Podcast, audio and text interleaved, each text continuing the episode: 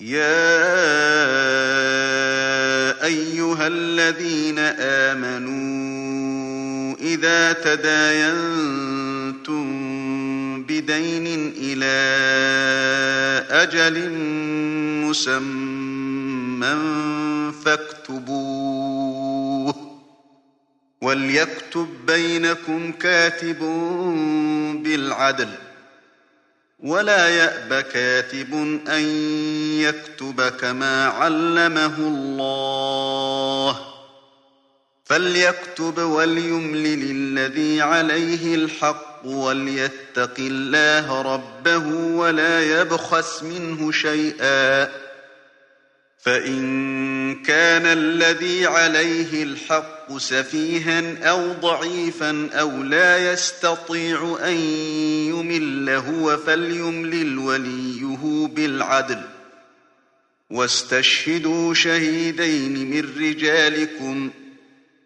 فَإِن لَّمْ يَكُونَا رَجُلَيْنِ فَرَجُلٌ وَامْرَأَتَانِ مِمَّن تَرْضَوْنَ مِنَ الشُّهَدَاءِ أَن تَضِلَّ إِحْدَاهُمَا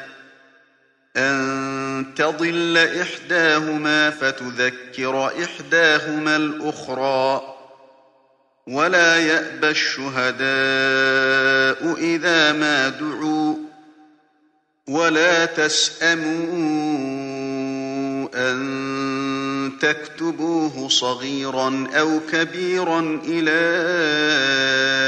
أجله ذلكم أقسط عند الله وأقوم للشهادة وأدنى ألا ترتابوا وأدنى ألا ترتابوا إلا تكون تجارة حاضرة تديرونها بينكم تديرونها بينكم فليس عليكم جناح ألا تكتبوها وأشهدوا إذا تبايعتم ولا يضار